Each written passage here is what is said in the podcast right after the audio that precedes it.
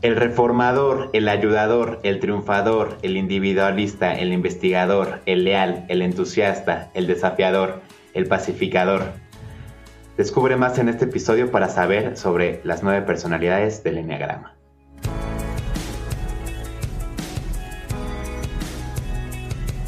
Hola, bienvenido a tu podcast Ser y Crear, un podcast para el crecimiento humano y aquí buscamos promover la conciencia y el bienestar para todos. En esta ocasión, en el tercer episodio, muy, muy, muy emocionados por este espacio de discusión, debate, junto con Chris, Liz, Steffi, hola. Hola, hola, Diego, ¿cómo estás? Hola, hola.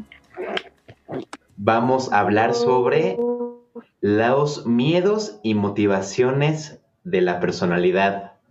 Y Chris nos va a hablar de eso porque él está certificado en Enneagrama, que es una forma de ver las personalidades y oportunidades de crecimiento de las personas. Y hasta hice, no sé más sobre el Enneagrama. Tengo entendido que soy el número 4, pero no tengo ni idea de qué, por dónde va, cómo se come. Entonces, Cris, ¿qué onda? Cuéntanos un poquito. Eh, a ver, ¿cómo ha sido tu acercamiento con el enagrama? Y de ahí, cuéntanos de qué se va a tratar esto. Bueno, pues el enagrama de la personalidad es una teoría para eh, que intenta explicar la, personalidad de las personas, valga la redundancia, y agruparlos en nueve grandes, grandes grupos. Eh, pero bueno, para entenderlo un poquito, pues, ¿por qué no empezamos hablando un poco acerca de qué es la personalidad? Y bueno, pues me gustaría aquí eh, preguntarle a, a, mis amigas psicólogas que están aquí, eh, ¿qué es la personalidad? A ver, Liz, ¿qué nos puede decir qué es la personalidad? Bueno, la personalidad es como una construcción que hicimos cada quien y qué es lo que creemos que somos, ¿no? Entonces, como dice el dicho mexicano, cada quien habla de cómo le fue en la feria, algo así. Entonces, nosotros desde la infancia fuimos aprendiendo según el medio donde nos desarrollamos y fuimos agarrando cosas, actitudes, pensamientos, creencias y fuimos creyendo que así era la vida. Entonces, por ejemplo, cuando alguien vive en un ambiente muy hostil, pues obviamente aprende a defenderse, ¿no? Entonces, o huye, ¿no? O se defiende, ¿no? Entonces, ah, eh, cuando hay gente muy reactiva, que siempre reacciona o que está a la defensiva, seguramente en su infancia vivía en un lugar hostil y entonces adquirió esos rasgos, ¿no? Entonces, son rasgos como que se van adquiriendo y que nos van sirviendo en la infancia, pues para sobrevivir literalmente. O sea, la personalidad nos ayuda mucho, porque si no, no estaríamos vivos a la edad que tenemos cada quien. El problema es cuando ya llega una edad donde ya no necesitamos usar todos esos mecanismos de defensa, porque ya la gente ya no nos está atacando o a lo mejor ya no estamos en un ambiente hostil, pero nuestra personalidad se quedó así de alguna manera, ¿no? Entonces, este, ahí es donde ya empieza a haber problemas y más o menos a grandes rasgos eso es la personalidad, pero no es, o sea, personalidad y carácter es distinto, personalidad, carácter y temperamento es distinto, ¿no? Normalmente la personalidad es como la, la capa eh, externa que queremos mostrar al mundo, por decirlo en una frase. Estef, ¿tú tienes algo que agregar? Pues Liz ya lo dijo todo, pues la personalidad es prácticamente la máscara, pues es como este conjunto de, características de cómo, cómo reaccionamos al mundo, ¿no? Mediante eh, actitudes, mediante comportamientos, mediante una forma de sentir, una forma de reaccionar emocionalmente, una forma de, de hablar, una forma de relacionarse con los de allá afuera. y sí, es nuestra mascarita. Perfecto, Steph. Gracias. Pues el enagrama de la personalidad intenta agrupar todas estas eh, reacciones y todas estas eh, acciones, ¿no? E incluso procesos mentales que nos llevan a esas acciones en nueve tipos generales, ¿verdad? Ahora, justamente la base teórica de esta teoría eh, tiene que ver con lo que dijo Liz de cómo se forma el, la personalidad, ¿no?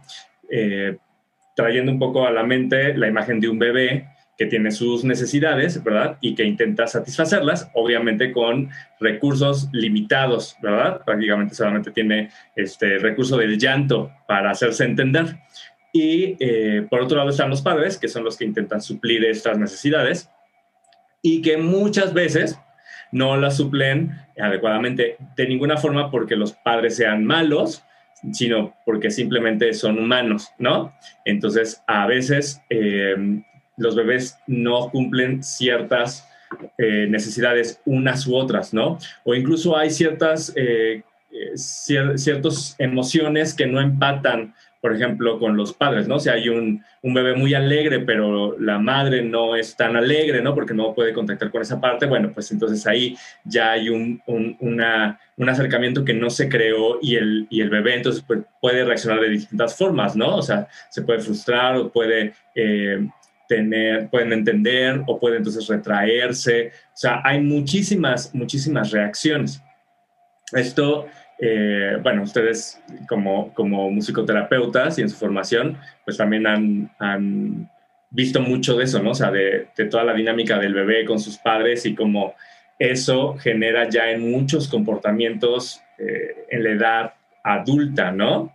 Que como bien decía como bien decía Alice, pues uno empieza a crear esas estrategias, porque al final todas las estrategias que, que, como seres humanos o como niños o bebés creamos, pues es para sobrevivir y de ahí se forma nuestra personalidad, ¿verdad? El problema es que a veces llegamos a la parte adulta y todavía seguimos defendiéndonos de lo que ya no tenemos que defendernos, ¿no? Y protegernos de los que ya no tenemos que protegernos. Pero bueno, al final ahí tenemos una, una personalidad bastante, bastante formada. Entonces es algo así como... Y esto que acabas... perdón, Diego, perdón. Perdona, perdona. Entonces esto del, del, del enneagrama es como darnos cuenta de cómo nosotros desarrollamos estos mecanismos para podernos conocer más a fondo, o sea, para, es como una forma en que conocemos esta primera capa para justamente trabajarla o cómo es la onda. Sí, justamente el enneagrama es una herramienta muy, muy poderosa para ser consciente, o sea, darte cuenta, ¿no? De entrada en esta primer capa externa de los comportamientos que tienes, que dices, ah, yo hago eso, ¿no? Pero luego entonces es saber cuál es tu motivación, ¿no? O cuál es tu miedo. Y en base a eso, pues ir bajando para conocerte a ti mismo y también empezar a decidir tomar otro tipo de estrategias para abordar esa motivación o ese miedo y no simplemente lo que tu personalidad en automático aprendió a hacer y que en cierto sentido le ha funcionado, porque pues, todos estamos aquí, ¿no? Mejor o peor, pero al final nuestra personalidad nos ha ayudado a hacer frente a este, a este mundo. De eso se trata un poco el Enneagrama. Fíjense que algo que me gusta mucho del Enneagrama, yo también me certifiqué en este, es que se puede ir tan profundo como la, cada persona quiera. Es decir, estos temas que vamos a ver ahorita se pueden ver a varios niveles, ¿no? Es decir, a nivel superfluo, que es a nivel de comportamiento, nada más básicamente, donde la mayoría de la gente se suele identificar y decir, ah, sí, yo me identifico con esa parte, yo soy así, ¿no? O, ay, los que son así los odio, ¿no? Porque también hay varios, varios este, de las personalidades del enneagrama que son bastante, ¿cómo se podría decir? Pues sí, que se con, es que, antagónicas, antagónicas. Entonces, eh, eh, cuando uno lo trabaja superficialmente, ayuda aún así, ayuda, porque por ejemplo, cuando estás haciendo como algún tipo de terapia sistémica, ¿no? En una familia. Y a veces son cosas con que cambien pequeñas cositas de, del comportamiento, su vida va a mejorar en las mañanas antes de salir a la escuela, por decir algo, ¿no? O a nivel empresarial, que también ahí no es que quieran que los, eh, los empleados trabajen como si fueran pacientes, ¿no? Simplemente mejorar el ambiente laboral, pues ayuda también el diagrama porque en la parte eh, del comportamiento hay unas cosas muy sencillas que comprender y entonces la gente dice, ah, ya entendí, ¿no? Entonces ya sabes eh, con quién formar equipos, quién es líder, quién, quién es más bien seguidor, ¿no? Quién, es, quién se aísla, quién siempre quiere ayudar, ¿no? Pero eh, las personas que se quieren meter más profundamente, hagas de cuenta que el enneagrama tiene muchos grados así, como si fuera un círculo y en el centro está la esencia, ¿no? El ser esencial. Entonces son como las capas que se quiere, donde uno se mete, ¿no? Y finalmente, mientras más te vayas metiendo profundamente, menos vas a necesitar la capa de la personalidad, que finalmente sería como lo idóneo, ¿no? Que es dejar el ego, dejar eso que creemos que somos para descubrirnos. Pero bueno, eso ya es bastante más profundo. Sí, que al final la personalidad, cuando ya estás ahí, se vuelve como una herramienta útil, ¿no? Que tú tienes para afrontar el, la vida, pero ya desde la conciencia de que es solamente una herramienta, que no eres necesariamente tú, ¿no? Es que yo soy enojón. Ah, ¿de verdad eres enojón? ¿No? O sea, eso te define como persona. Pues probablemente te has enojado durante mucho tiempo y reaccionas de tal y cual forma, ¿no? Pero quizá eh, aventurarnos a decir que tú eres eso, pues quizá ya es, ya es mucho, ¿no? Oye, Cris, este, entonces de lo que estamos hablando Mira, yo no sé nada, nada cero de enneagrama. Entonces, de lo que estamos hablando eh, con esto de la personalidad y con el sistema del enneagrama es que vamos a identificar como nuestros patrones de conducta, nuestros patrones de pensamiento, más que nada, ¿no? Más que identificarnos con, con algo o cuéntame un poquito más sobre los tipos, no sé. Como decía, como decía Liz, eh, el enneagrama agrupa a las nueve personalidades en muchas capas. Entonces, eh, una de las capas más externas son eh, las, las, acciones ¿no? de las personas, los comportamientos. En este, bueno, están los comportamientos, más abajo están las motivaciones y los miedos. Entonces, justamente en este podcast, quise yo empezar en esa profundidad de las motivaciones y los miedos, pensando un poquito eh, por venir desde la construcción de la personalidad, ¿no? Y hablando de este proceso de, de, cómo los bebés empiezan a formar toda esta, eh, esta personalidad, los bebés empiezan a adoptar eh, miedos o ansiedades por cómo ellos van experimentando el mundo. Entonces, ahorita vamos a explorar esos miedos y esas motivaciones que luego nos llevan a comportarnos de cierta o de una u otra manera. A veces hay, eh, de las nueve personalidades, eh, hay dos o tres que de pronto comparten comportamientos que dices, yo soy eso, entonces por eso, es que a mí me dijeron que yo era tres, es que a mí me dijeron que yo era cuatro, yo era cinco, ¿no? Eh, por ejemplo, el uno y el seis comparten comportamientos muy, muy claros como de ser correcto, de ser cumplido, ¿no? Pero entender desde qué miedo o qué motivación lo hacen, es lo que define qué tipo de personalidad. Es ahí donde cada uno es el que realmente se identifica con un eneatipo.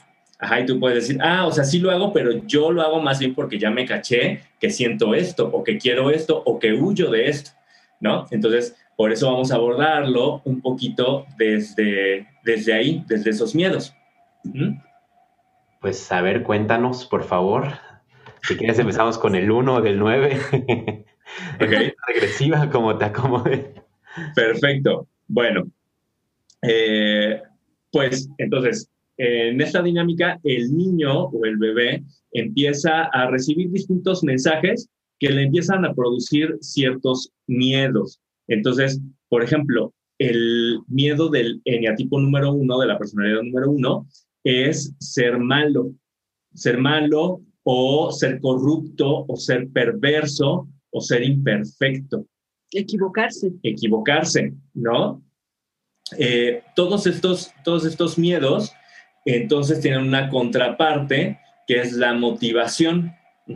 Entonces, eh, lo, lo, voy a ir, lo voy a ir uniendo.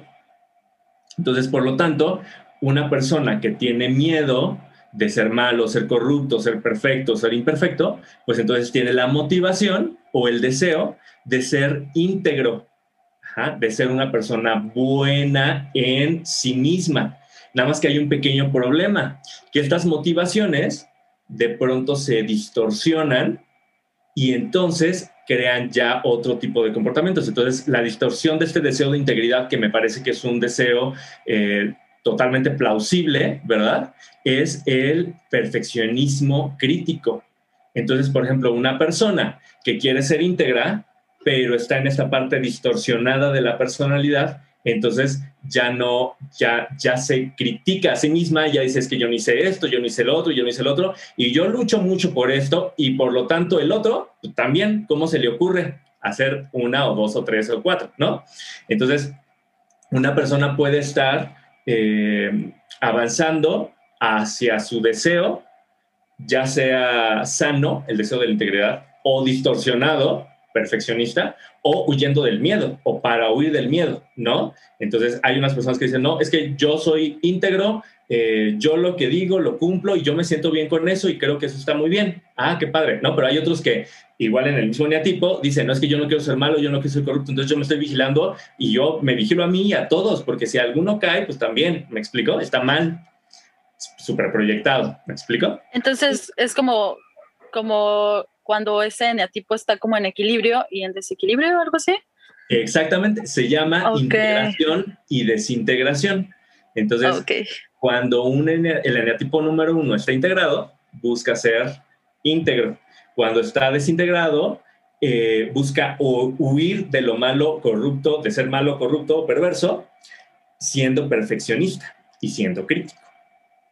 Wow, qué interesante. Por ejemplo, eh, las personas que son eneatipo 1, eh, muchas suelen hablar mucho de lo correcto, lo que debe ser, este, es que así tiene que ser, me enseñaron que, ¿no? Por ejemplo, antes, yo antes, que hasta estaba el, el manual de buenas costumbres de Carreño, ¿no? Y cómo se tiene que sentar uno y poner y pedir las cosas, o sea, como una forma de ser que es muy eh, metódica, pero también como un poco cuadrada en algunas cosas, ¿no? Entonces, pero es personas que les encanta hacer eso, todo tiene que ser de una forma, en general son de eh, una ética alta dentro de su, de, de, lo que ellos entiendan por bueno, ¿no? no sé, ahí para no meternos en cosas morales ni nada, ¿no? Pero, Muy rígido. Pero, por ejemplo, incluso hay personas que se dedican, no sé, a, a obtener dinero de forma no tan correcta, pero no sé, con eso levantan un orfanatorio, ¿no? Entonces, incluso puede haber como estilo Robin Hood, ¿no? Yo le robo a los ricos porque le quiero dar a los pobres. Entonces, incluso él es como un tipo 1 que quiere hacer lo correcto aunque haga algo malo, porque en el fondo eh, él lo correcto verdaderamente lo ve como darle a los pobres, por decir, ¿no? Pero en general es gente que es muy minuciosa y muy así, ¿no? Entonces, hay incluso personas que qué bueno que son perfeccionistas, aunque ya empieza a rayar un poco en la neurosis, pero también dependiendo su, su carrera o profesión es necesario, ¿no? O sea, si vas a hacer, no sé, un cirujano te va a hacer una cirugía de córnea o de, en el cerebro, ¿no? Pues esperemos que sea uno para que lo haga súper minucioso, ¿no? Porque sí son personas que, que son muy así, no sé si han visto gente que tiene todo ordenado perfecto en su casa, casi milimétricamente, el lápiz, la pluma, la taza, ¿no? O sea, con el toque al mil, ¿no? el toque al mil, exactamente. hay carreras que lo requieren y uno lo agradece. Bueno, hay, hay, otro, hay otro eneatipo que presenta estos comportamientos o algunos, que es el 6, pero lo hace desde otra motivación, ¿ok? Entonces, para que igual si, si de pronto dicen, ah, ese es uno, bueno, no lo sé, ¿no? Pero para, Otro miedo, ¿no? O sea, el miedo le provoca una motivación que puede ser distorsionada o medio falsa porque proviene justamente desde, como desde la neurosis, por así decirlo. Sí. Y, para los que nos están escuchando también, eh, tú, tú ahorita que estás oyendo los miedos y motivaciones de cada tipo, fíjate con cuál te identificas, ¿no? Entonces, básicamente el miedo del uno es equivocarse. Okay. O sea, equivocarse, hacerlo mal, ¿no? No, no, no hacer las cosas bien. Y por lo tanto su motivación es hacer todo bien, ¿no? y él, él, él está, él ser bueno en sí mismo, o sea, demostrarse y demostrar a los demás que él es una persona íntegra y correcta, ¿no? Que son los que te dicen, pues como tú lo haces, la verdad no sé, yo no te critico, aunque ya te están criticando, entre paréntesis, yo no te critico, pero yo lo voy a hacer así, ¿no? Ah, No, hay gente que sí te obliga a hacerlo como ellos dicen. Ah, bueno. Entonces, el 6 dices que es similar, pero hay otras razones de fondo. A ver, a ver. Exactamente. Bueno, a ver, ahorita vamos, en orden, ahorita llegamos a Ah, ok, ¿es de 1 al 9 o es por...? Ah, exactamente. de 1 al 9. Vamos con el 2. El 2, su miedo es sentirse indigno de amor, que nadie lo ame. Entonces, eh, yo soy dos. Liz es dos. Entonces, ese es, ese es el miedo básico. Y se compensa con la motivación, que por supuesto es el deseo de ser amado, ¿no? De encontrar a alguien que lo ame o de tener una serie de personas que lo, que lo amen, ¿ok? Pero aquí esto degenera o, se, eh, pues sí, se, se distorsiona, perdón, en la necesidad de ser necesitado. Es decir, eso está muy chistoso es decir, el 2 dice, bueno, yo quiero que me amen. ¿Qué es lo que puedo hacer al respecto? Pues ayudar a los demás. Ayudar a los otros. Y si los otros, si yo ayudo a los otros, entonces, ¿qué es lo que van a hacer los otros? Te van a querer. Ensayamos este diálogo como dos horas antes. Este, entonces, me van a querer, dice el 2, me van a, y luego se, todavía se puede distorsionar más en me van a necesitar. Entonces, si yo, incluso los dos, en, una, en una parte muy desintegrada, son súper buenos para la codependencia, porque entonces yo les hago, yo les resuelvo, esto es bueno para nada, ¿no? O a este bueno para nada, o a esta buena para nada. Con tal de que no me abandonen. Con tal de que no me abandonen. Y cuando la otra persona se zafa, y es, ya no tenés esta oportunidad de ser independiente, como yo todo lo que hice por ti, tú me malagradeces, ¿no? Entonces, eh, ah, bueno, vale la pena decir que hay muchos eneatipos conectados. Entonces, hay muchos eneatipos que eh, comparten eh, comportamientos porque eh, su miedo, como decía Diego, su miedo, su motivación los hace representar esos mismos comportamientos, o también porque están conectados, que eso es para otro podcast. Las líneas de integración y desintegración está súper, súper interesante. Pero bueno, el 2 es el que principalmente presenta ese comportamiento. Pregunta rápida. Entonces, cada uno de nosotros podemos tener eh, tendencia a varios eneatipos, pero va a haber como uno eh, dominante. Sí, justamente así. Hay, eh, bueno, hay, hay, varias vertientes o ramas de la teoría del enneagrama de la personalidad, pero de las dos principales, uno, uno se llama enneagrama lineal, que es el que dice que tú nada más eres uno, pero puedes presentar comportamientos de cuatro más. Es decir, dos que se unen a ese uno y los que están, el número anterior el número eh, posterior. Es decir, si tú eres cuatro, puedes presentar del 3 o del, o del 5, además del 4, o si tú eres 4, puedes presentar del 2 o del, eh, del 1, que también están unidos. En el símbolo del enneagrama o en el diagrama del enneagrama eh, están las líneas de unión. Pero sí, principalmente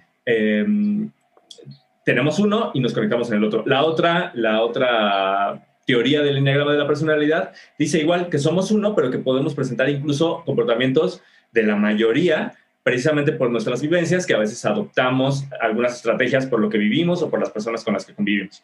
O incluso a lo largo de la vida, eh, aunque el eneatipo esencial es el mismo, podemos ir presentando otras, ¿no? Por ejemplo, no sé si han oído que alguien diga, es que en la secundaria yo cumplía súper bien, nunca reprobé, y nada, como, como ciertos comportamientos a lo mejor de uno, de ser muy cumplido, muy así.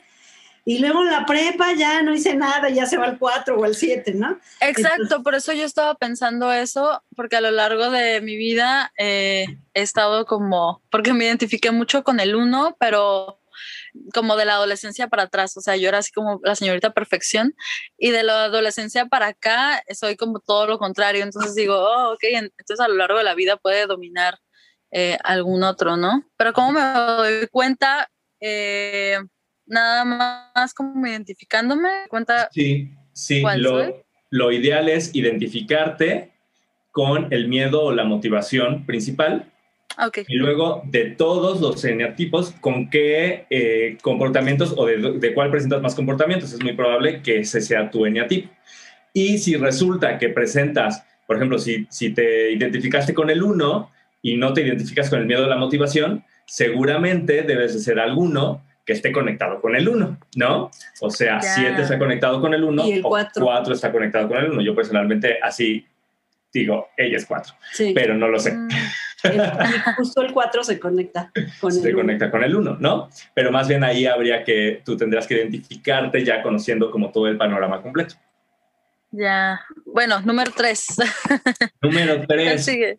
Ok, el miedo del número 3 es ser despreciable o carecer de valor inherente, es decir, no valer nada en sí mismo. Eh, y por lo tanto el deseo es ser valioso. Qué fuerte. Y... El estrés. Yo soy tres. Y la distorsión es eh, el afán de éxito.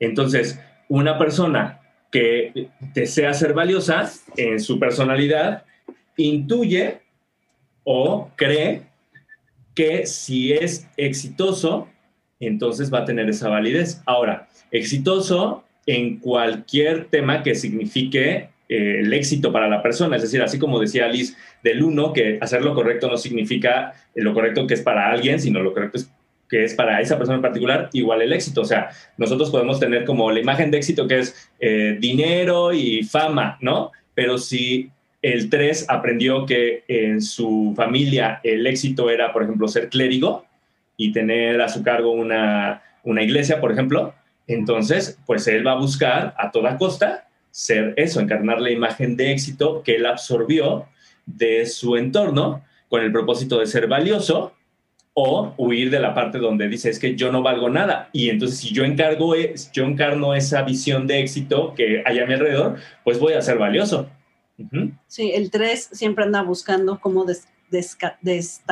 Es muy competitivo y quiere destacar y quiere tener el éxito y los, su miedo es el fracaso, obviamente, o el ridículo, ¿no? Entonces, eh, por ejemplo, puede ser éxito que sea verme bien, ser super fitness, este, o ser la mamá perfecta, ¿no? Y poner mi, car mi casa, mi carro, mi camioneta, mis hijos y mi perro, ¿no? O sea, porque para alguien puede ser eso el éxito, ¿no? Y, y por eso es, es importante verlo cuál es la motivación por la que se hace, ¿no? Porque a lo mejor una persona que es dos, que ama mucho a su familia o que está buscando el amor, por eso siempre está mis hijos y yo y los amo, ¿no? Pero a lo mejor no lo hace desde el, desde el 3, sino desde el 2. O sea, entonces ahí hay que ver cuál es la motivación que te lleva a eso, ¿no?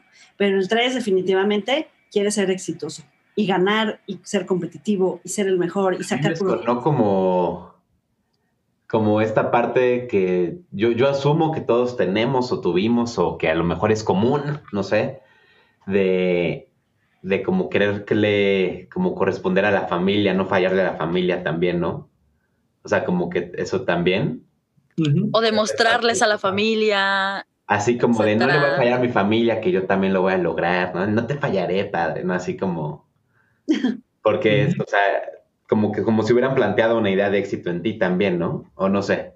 Claro, claro. Sí, de, de, hay, hay eneatipos que, por ejemplo, eso no les interesa para nada, ¿eh? O sea, es decir, pues me vale lo que piensen, yo voy a hacer, vamos a llegar a eso. O sea, mi hijo. Este, pero sí hay otros que lo hacen justamente por eso. O sea, yo adopto la imagen y aparte me comprometo desde alguna otra línea ah. para lograrlo.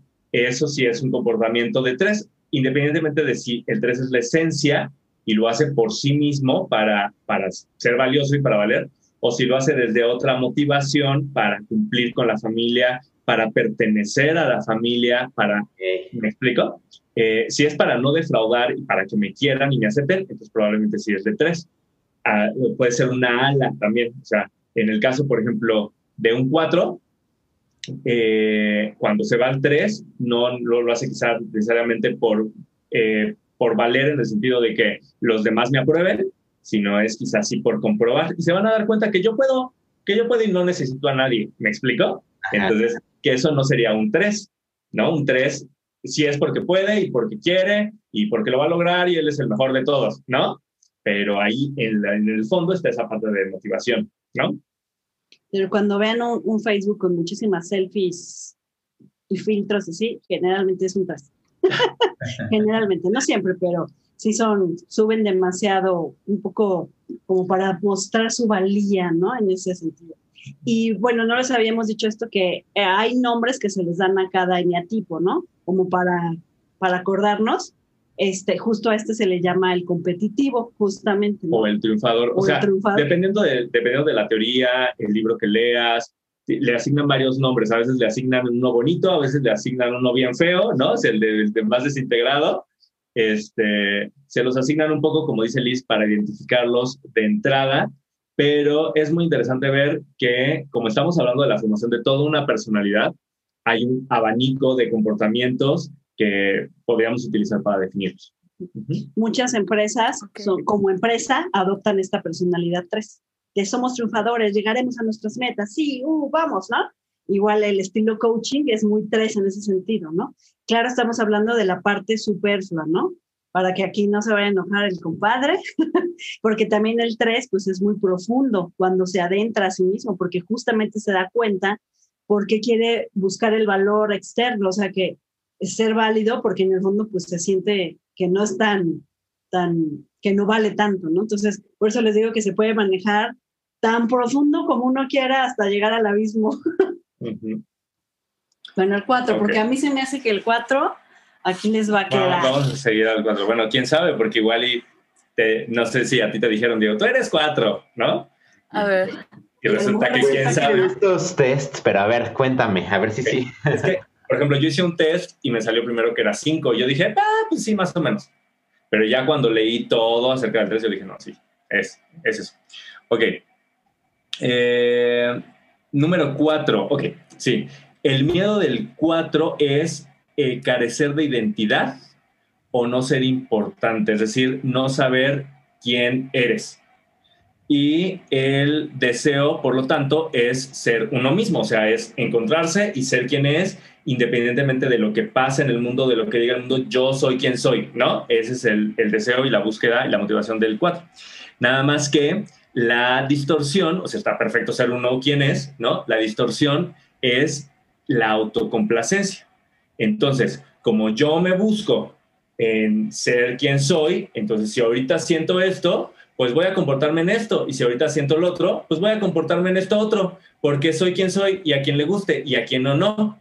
Y a veces muchos de los eneatipos tendríamos que buscar eso. Por ejemplo, al 3 le serviría mucho no identificarse con la imagen de éxito, sino buscar realmente quién es, ¿no? Pero a un 4 le haría mucho más, por ejemplo, mejor irse al 1 en el sentido de buscar un norte que diga, ok, yo ya definí esto y a mí me parece que lo correcto es hacer esto.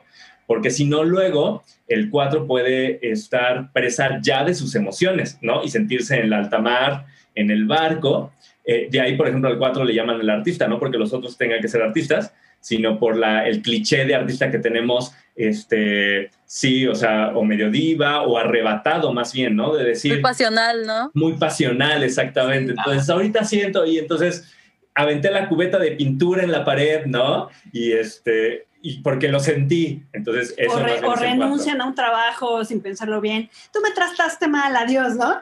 Y después, ay, ¿para qué dejé el trabajo, no? No necesito esto, adiós. Voy a encontrarme a mí misma. Exacto, exacto. Identificada. Sí, lo sabíamos, este, Por ejemplo, en mi caso, que soy dos, el dos se integra en el cuatro. El dos necesita mucho buscarte a sí mismo y, y saber quién es, porque justo como anda buscando que lo quieran, pues anda ayudando a medio mundo y luego se olvida de sí mismo, ¿no? Entonces, los dos nos pasa mucho eso. Entonces, cuando los dos nos vamos al cuatro, por eso a los dos nos encanta ver a un cuatro, es como, wow, ¿no ves que te decía eso, Stephanie, no? es que yo, Stephanie, veo a Adrián y digo, wow, porque son cuatro, y yo, eso me, me llama muchísimo. Entonces ya cuando yo me, meto... Ahora lo entiendo. Me pongo a pintar, me pongo a hacer cosas sin buscar que me quieran, sin buscar salvar a nadie. Eso a mí, a mí, al dos, nos ayuda, ¿no? Te, sana. Me sana, exacto. en cambio, al cuatro, que ya de por sí, ¿no? Es, busca ser auténtico, o sea, como que el cuatro lo que no quiere es ser como del montón. O sea, el cuatro él es él y no hay nadie más, nada que ver con te tienes que vestir así, yo no quiero. Muchos hippies son cuatro, por ejemplo, ¿me explico? es como, este es mi mundo y yo, la universidad donde yo estudié es la universidad de la vida, ¿no? Y a mí me enseña el perrito de la calle, cosas así, que sí es cierto, uno aprende, pero como que esta es tu bandera de yo soy único y especial. Y, más, y lo que más tiene miedo el 4 es ser del montón, ser como todos, ¿no? Entonces, el 4 es un temperamento súper interesante. Wow. Ahora que lo, que lo veo, yo creo que tengo como características del 4 como de justamente querer, querer ser diferente a los demás un poco, pero el miedo no, es. Este, ¿Cuál, cuál dijiste que era la, el- o sea, la, moti- el- la motivación a través del El- miedo? El miedo es carecer de identidad propia Ah, o de no ser importante. No, o sea, creo que en mi caso, creo que comparto rasgos del 4, pero no es, no, no es como la, ¿cómo decirlo? Como la esencia, por así decirlo. Yo creo que yo también me veo más como en el 2, o sea, veo una parte como de, ¿sabes? De Diego, este, no, no hay persona que le caiga mal a Diego, ¿no? Él siempre es como súper bueno, cae bien, ayuda, este, como una necesidad como de aprobación, ¿no? De Del, sí, del 2. que alguien que, que te quieran. Yo creo que en ese sentido, creo que por eso nos entendemos tú y yo, Liz, ¿no? Ajá. Sí. Yo, yo creo que tú, Diego, tienes ajá, de, Sí. algo de 2 y algo de 9, y a veces al 2 y al 9 lo confunden en cierto sentido. Entonces, no sé cuál sea tu esencia, quizá ahora, en algún punto que lleguemos, eh, pues, pues ya, no, ya nos dirás, ¿no? Ok, vale, vale. El 5. A ver, vamos con el 5. El miedo del 5 es ser inútil, incapaz o incompetente. Es decir, y mm, sí, sentirse incompetente sobre todo para enfrentar la vida o para enfrentar alguna situación en particular. Y por lo tanto su deseo es ser competente y degenera en una especialización inútil. Es decir, como se siente incompetente, lo que eh, su, su cerebro o su personalidad más bien eh, le dice que tiene que estudiar, que tiene que leer, que tiene que aprender, que tiene que eh, saber mucho más, porque cuando él sepa todo, entonces se va a poder enfrentar al mundo y va a poder resolverlo. El único problema es que si se aísla y se pone a hacer todo eso en su neurosis, eh, pues de pronto ya se especializa de forma muy inútil y te puede dar datos y datos y datos y datos y datos y datos que a nadie le sirven, ¿no? Más que a veces para su propio ego, dependiendo de, de- de la personalidad. Eh, pero bueno, ese es, ese es el 5, ¿no? Ese es el miedo. Es, es como alguien que vive permanentemente o crónicamente en el síndrome del impostor y, y, y le da la cursitis de tomar cursos y diplomados y sí, todo esto, ¿no?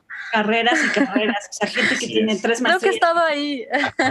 Es. Es, es como su miedo a ser ignorante, no saber algo. Entonces, por eso estudia, estudia, estudia.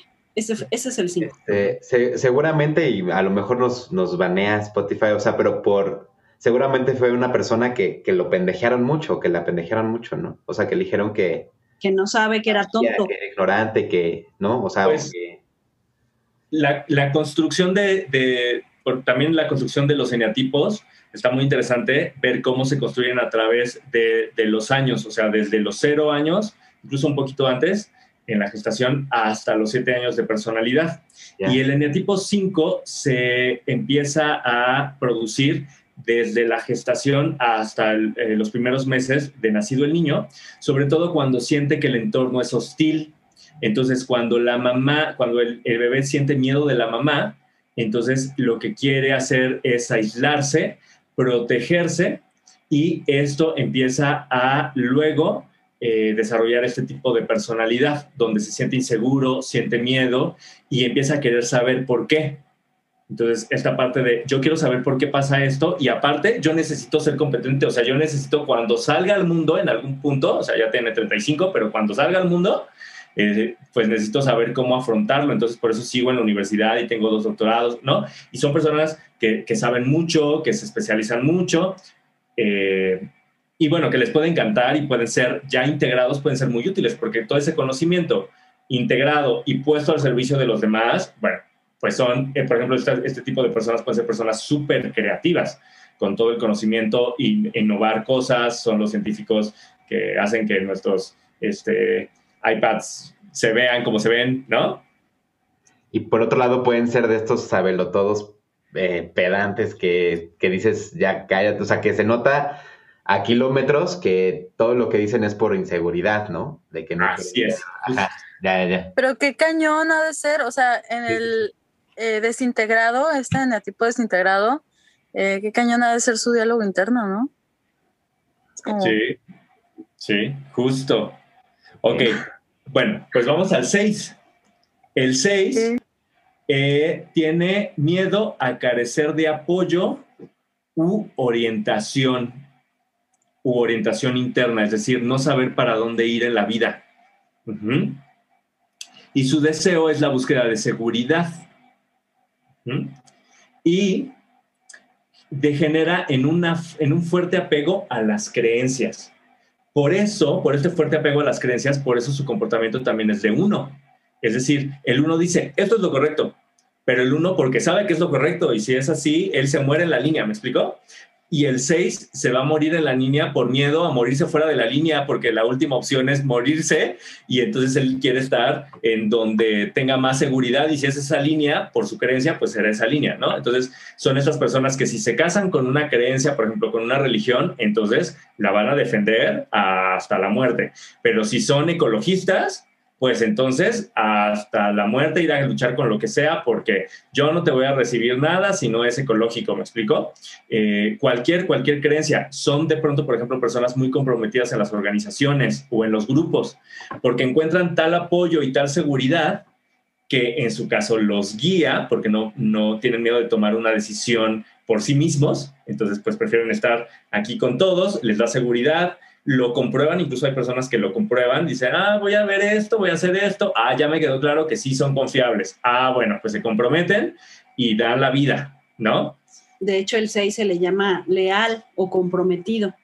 Entonces, es, son personas que su miedo es el miedo, justamente, o sea, le tienen miedo al miedo, ¿no? Y por lo tanto, cuando están seguros, o sea, la seguridad es su tranquilidad, es su deseo. Entonces, por ejemplo, normalmente los seis es gente que tiene todo perfecto, sus finanzas, seguro de vida, seguro de no sé qué, obviamente no es emprendedor, trabaja en un trabajo que le den seguro social, prestación, Infonavit, ¿me explico? ¿Por qué? Porque necesita su seguridad, ¿no? Entonces, cuando se da cuenta que alguien no es leal, se va para siempre. O sea, un 6, si tú le fallaste, no vuelve a confiar en ti, ¿no? Entonces está cañón los 6, pero también un 6 que se compromete con algo y ve que a este seguro, da su vida. O sea, son gente que está hasta la muerte, ¿no? Súper comprometidos. Entonces, mucha gente, por ejemplo, que trabaja en empresas 40 años, 50 años, son tipo 6, ¿no? Porque se necesita, obviamente la empresa les da tal seguridad que ellos no se mueven de ahí. Pero por otro lado, a veces justo les da mucho miedo cualquier cosa como ahora el COVID, ¿no? No voy a tener trabajo, ¿qué voy a hacer? Y esto, ¿no? Entonces tienen mucho miedo al miedo, a las amenazas, ¿no? O a que los asalten, o a veces en la neurosis son gente que tiene tres chapas, tres cerraduras, este, en su celular, huella, ojo, clave, ¿no? Este, qué sé yo. Es como, o sea, la sanación del, del 6 está como en, poder confiar, o sea, como en compasión en los demás, confiar.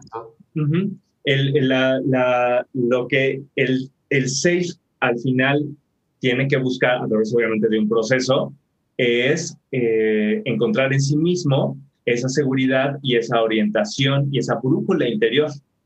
Porque cuando lo encuentra, entonces no necesita asirse o agarrarse de organizaciones o de creencias, ¿no? Y tampoco necesita desconfiar de nadie porque entiende que somos personas y esa persona en sí misma sabe para dónde. Fíjense que mi segundo eneatipo es el 6, justamente. O sea, mi esencia es el 2 y mi segundo eneatipo es el 6. Y, el, y no, como no es mi esencia, he podido tolerar ese miedo, pero la verdad siempre tengo miedo. Cada emprendimiento y cada cosa que hacemos me da miedo, ¿no? Pero que crean que el 6, eh, algo que me ha servido mucho es la estructura. Tiene una estructura mental como muy clara, se organiza, o sea, como que también el 6 tiene cosas padrísimas, ¿no? Como todos, todos los eneatipos. Bueno, vamos al 7. Ok, el 7. A ver, Estefania, a ver si algo de este, te suena. Ok, 7. Miedo a ser desválido o quedar atrapado en el dolor. Y el deseo es ser feliz. Nada más que degenera en un escapismo frenético.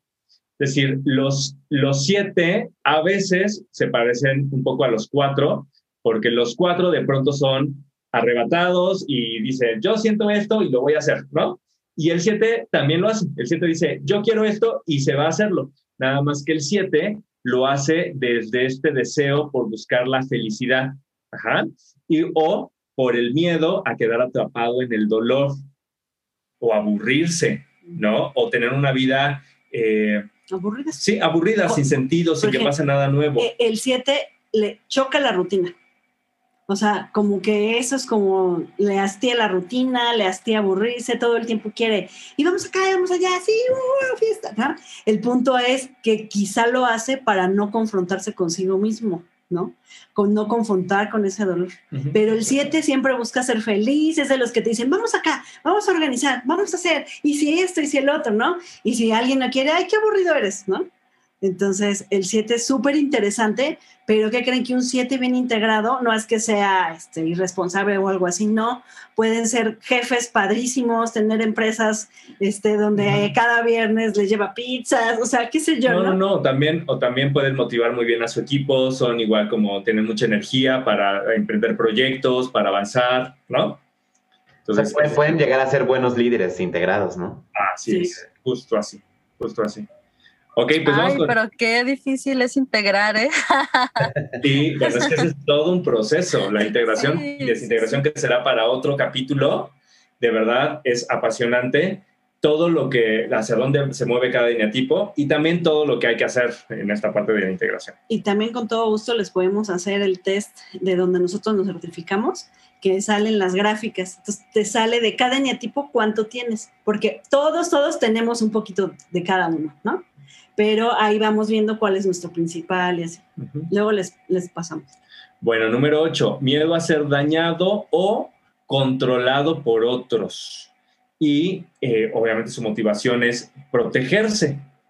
Y el único punto es que eso se distorsiona en lucha constante. Entonces es, ah, de aquí no pasas, aquí no me tocas, ¿no? Entonces por eso es, ese es el eneatipo que decía Diego de, este, que si la familia quien, piensa esto, quiere esto para la persona, bueno, pues, ajá, aquí está mi línea, qué bueno que lo quieres, A mí déjame no a mí me mi vida, a mí no me importa, ¿no? Básicamente. Entonces, este, este eneatipo es muy, muy poderoso, o sea, tiene mucha, eh, mucha energía externa, pero a veces el problema es que se la pasa luchando, ¿no? Con las otras personas, en esta como lucha eh, de poder no dicha, ¿no? Pero para mantener, eh, para mantener a a los otros y para ejercer el poder sobre los otros, aún mejor, ¿no? Sí, el 8 lo que le da su miedo es que lo tratan de controlar. Entonces, un 8 que, que se le dice normalmente el líder, ¿no? Lo que quiere es controlar él, ¿no? Ser líder, tener control, mandar, ¿no? Este, normalmente los 8 son súper inteligentes. O sea, yo he conocido casi todos los 8 que conozco, wow, ¿no? Pero luego si uno dice, ¡ay, me mandó bien feo! O sea, son, son en general, y cuando están desintegrados, corre, huye a los montes, porque te dan órdenes, te ordenan, te dicen, las cosas son así, no seas tonta, bla, bla, bla, y como no lo hiciste como yo te dije, por eso te fue mal, ¿no? Ya ahí se va uno llorando a su esquina. Son buenísimos para poner límites, pero les choca que les pongan límites. Sí, claro, claro, claro. claro. No te metas con esta persona Sí. porque si no, ¿no? Ok, y por último, vamos con el 9. El 9 tiene miedo a perder la conexión con los otros y consigo mismo. Bueno, más con los otros cuando está desintegrado. O miedo a la fragmentación. Y tiene una motivación para vivir en paz y en armonía. Pero se distorsiona en negligencia. Es decir, los nueve, los nueve como todos, todo el tiempo quieren que haya paz, tranquilidad, ¿no? Entonces ahí el punto es, ok, bueno, ya, a ver, esta persona no entiende razones y yo no voy a discutir, entonces sí, no te preocupes, está bien, está bien. Parte 3 está bien, parte 4 está bien, parte 15 está bien, ¿no? Nada más que claro que ya la parte 15 ya no está bien, porque se está, está perdiendo la conexión consigo mismo, se está fragmentando consigo mismo. Entonces, el 9 busca esta parte de paz y armonía con las otras personas, eh, poniéndose a esta persona o a, sí mismo de por medio, ¿no? Eh, obviamente, la integración de esta persona es darse su lugar y en el proceso encontrará paz y armonía, eh, pues real, de verdad, Sí. ¿no? Es Oye, que ¿y el 8 nueve- integrado? ¿qué, ¿Cómo es el 8 integrado? Creo que ese se nos fue. El 8 integrado, el 8 se va al 2. El 8 integrado es magnánimo, entonces con su poder ayuda a las personas y dice, a ver, Ah, yo ya te dije que hicieras esto y esto y esto, yo te ayudo, no te preocupes, yo te ayudo y cuando lo que necesites, me explico, y entonces utiliza sus poderes para el bien, Sí, literal es un superhéroe, la verdad. Por ejemplo, hablando del 9, que le tiene mucho miedo al caos y al conflicto, entonces está buscando como la paz, pero no se da cuenta que evitar el conflicto a veces no es el camino para la paz, porque a veces hay que poner límites, hay que decir que no para que haya a futuro verdadera paz, ¿no? Entonces el 9 se le conoce así como el pacificador, ¿no? Entonces son personas que en general todo el tiempo buscan conciliar, ¿no? Si ven que alguien discute, no, mira, no te enojes, a ver, vamos a escuchar esta parte y esta parte, lleguemos a un acuerdo, o sea, los nueve son muy buenos para arreglar situaciones y todo, ¿no? El problema es que si se desintegran, pues no quieren afrontar ese, ese, el tener que decir a veces que no o el que haya un poco de conflicto para lograr objetivos, ¿no? Entonces, cuando se desintegran, se van a la pasividad y a la negligencia y ya no hacen nada para no tener problemas, ¿no? Pero luego se sienten súper mal porque pues no hay rumbo, o sea, no puedes pasarte eh, conciliando todo el tiempo. Y pues bueno, estas, estas son las nueve personalidades que vimos rapidísimo. Obviamente hay muchísima información sobre todo esto y hay mucho que dar y hay muchos podcasts por venir sobre este tema. Eh, incluso podríamos dedicar todo uno a un eneatipo y a cómo se integra y cómo se... O sea, hay, hay muchísimo.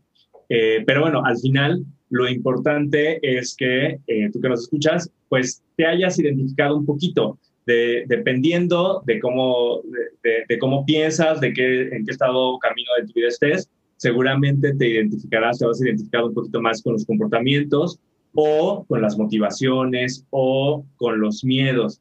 Y esto es muy importante porque cuando tú dices, ah, a mí me pasa esto, entonces tú puedes de ahí determinar ya qué paso seguir, ¿no? Porque si me pasa esto, entonces, ok, bueno, ¿cómo puedo mejorar? ¿No? Creo que el punto clave aquí de entrada es la conciencia de sí mismo, de dónde estás. Ya después eso te permite eh, saber o vislumbrar de qué forma puedes trabajar.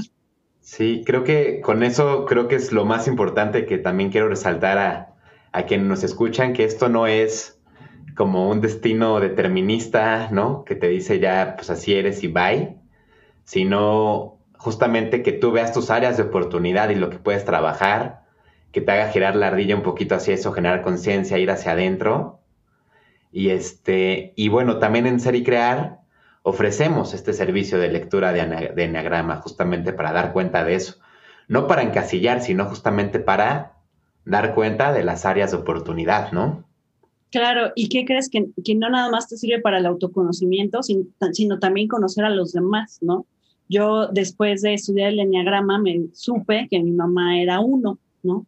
y entendí por qué todo lo que ella hacía y decía, y no era para fregarme a mí, ¿me explico? Simplemente ella cree en su convicción que eso es lo correcto y fue lo que trató de enseñarme, ¿no? Y no era algo personal, pues, ¿no? Entonces también nos ayuda con nuestros hermanos, con nuestros jefes, con nuestros amigos, la pareja, a entenderlos un poquito. Entonces nos ayuda a la empatía. Entonces también se puede dar enneagrama para parejas o para familias. Mira. Interesante. Y bueno, para las personas que nos escuchan, pues también es importante eh, que consideren acercarse a, a, gente certificada en Enneagrama si quieren conocer más sus eneatipos y porque pues todo esto es un proceso y nada más identificarse no basta, ¿no? Entonces sí es importante que se acerquen y pues aquí están Cristian y Liz, que son certificados en Enneagrama. Claro, se, se puede saber a través de, eh, de, unos exámenes, de unos tests, se puede saber qué, qué eneatipo es la persona y después de eso ya se puede llevar un proceso eh, como de terapia psicológica, ¿verdad? Ya con, con un psicólogo yo estoy certificado para... Eh, poder saber qué, qué tipo, dar algunas recomendaciones, explicar de qué se trata, pero ya el proceso terapéutico pues ya estará a cargo de un especialista. Claro. Perfecto. Pues si me permiten para cerrar, me gustaría leer algo padrísimo, que es muy chiquititito. Sí. Por si a alguno le faltó identificarse bien y dice, ay, ¿qué seré? A ver, con esta lista lo sabrás. Fíjense bien. Okay. Mi vida ha valido la pena, sí, ¿ok? Y voy a decirlo de cada niño. Mi vida ha valido la pena, sí, en tipo 1, sí hice lo correcto. ¿okay? Eneatipo 2, mi vida ha valido la pena si me amaron. Eneatipo 3, mi vida ha valido la pena si brillé y destaqué. Eneatipo 4, mi vida ha valido la pena si fui auténtico. Eneatipo 5, mi vida ha valido la pena si conocí lo necesario. Eneatipo 6, mi vida ha valido la pena si tomé todas las precauciones. Eneatipo 7, mi vida ha valido la pena si fui muy feliz. Eneatipo 8, mi vida ha valido la pena si manifesté mi poder. Y eneatipo 9, mi vida ha valido la pena si viví en paz. Wow. Interesante, ¿no? Sí, sí, sí. ¿Cómo no? ¿Cómo no? ¿Cómo no? bueno, pues ya nos quedamos con, con esta reflexión. Ahí nos hacen saber en los comentarios abajo lo que necesiten. Y pues cuenten con nosotros. Nos estamos viendo en el siguiente podcast. Perfecto. Bye. Bye, chicos. Gracias por escuchar y por compartir, chicos. Adiós. Bye bye.